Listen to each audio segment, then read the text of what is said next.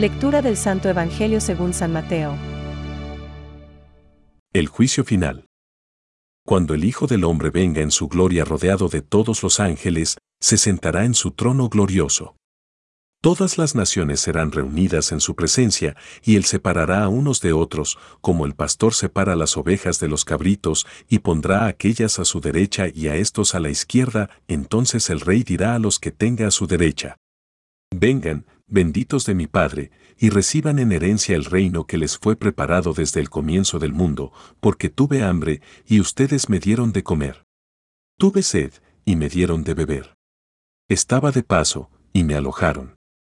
Desnudo, y me vistieron. Enfermo, y me visitaron. Preso, y me vinieron a ver. Los justos le responderán.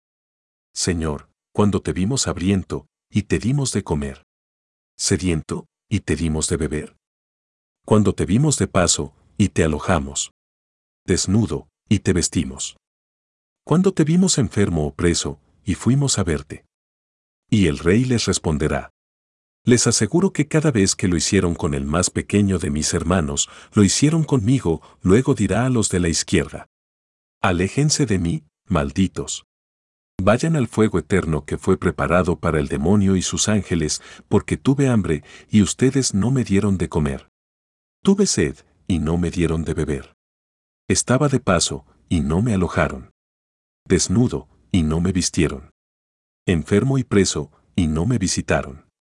Estos, a su vez, le preguntarán, Señor, cuando te vimos hambriento o sediento, de paso o desnudo, enfermo o preso, y no te hemos socorrido. Y él les responderá.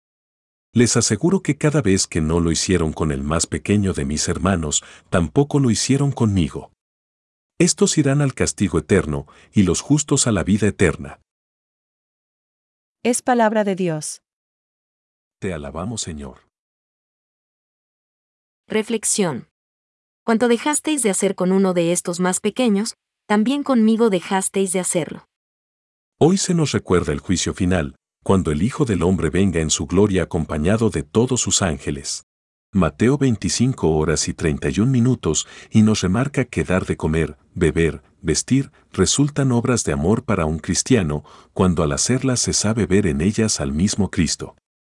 Dice San Juan de la Cruz. A la tarde te examinarán en el amor. Aprende a amar a Dios como Dios quiere ser amado y deja tu propia condición. No hacer una cosa que hay que hacer en servicio de los otros hijos de Dios y hermanos nuestros supone dejar a Cristo sin estos detalles de amor debido. Pecados de omisión. El Concilio Vaticano II, en la Gaudium et Spes, al explicar las exigencias de la caridad cristiana, que da sentido a la llamada asistencia social, dice: En nuestra época, especialmente urge la obligación de hacernos prójimo de cualquier hombre que sea y de servirlos con afecto, ya se trate de un anciano abandonado por todos o de un niño nacido de ilegítima unión que se ve expuesto a pagar sin razón el pecado que él no ha cometido, o del hambriento que apela a nuestra conciencia trayéndonos a la memoria las palabras del Señor. Cuanto hicisteis a unos de estos hermanos míos más pequeños, a mí me lo hicisteis. Mateo 25 horas y 40 minutos. Recordemos que Cristo vive en los cristianos y nos dice, Yo estoy con vosotros todos los días hasta el fin del mundo. Mateo 28 horas y 20 minutos. El Concilio Lateranense 4 define el juicio final como verdad de fe. Jesucristo ha de venir al fin del mundo, para juzgar a vivos y muertos, y para dar a cada uno según sus obras, tanto a los reprobados como a los elegidos.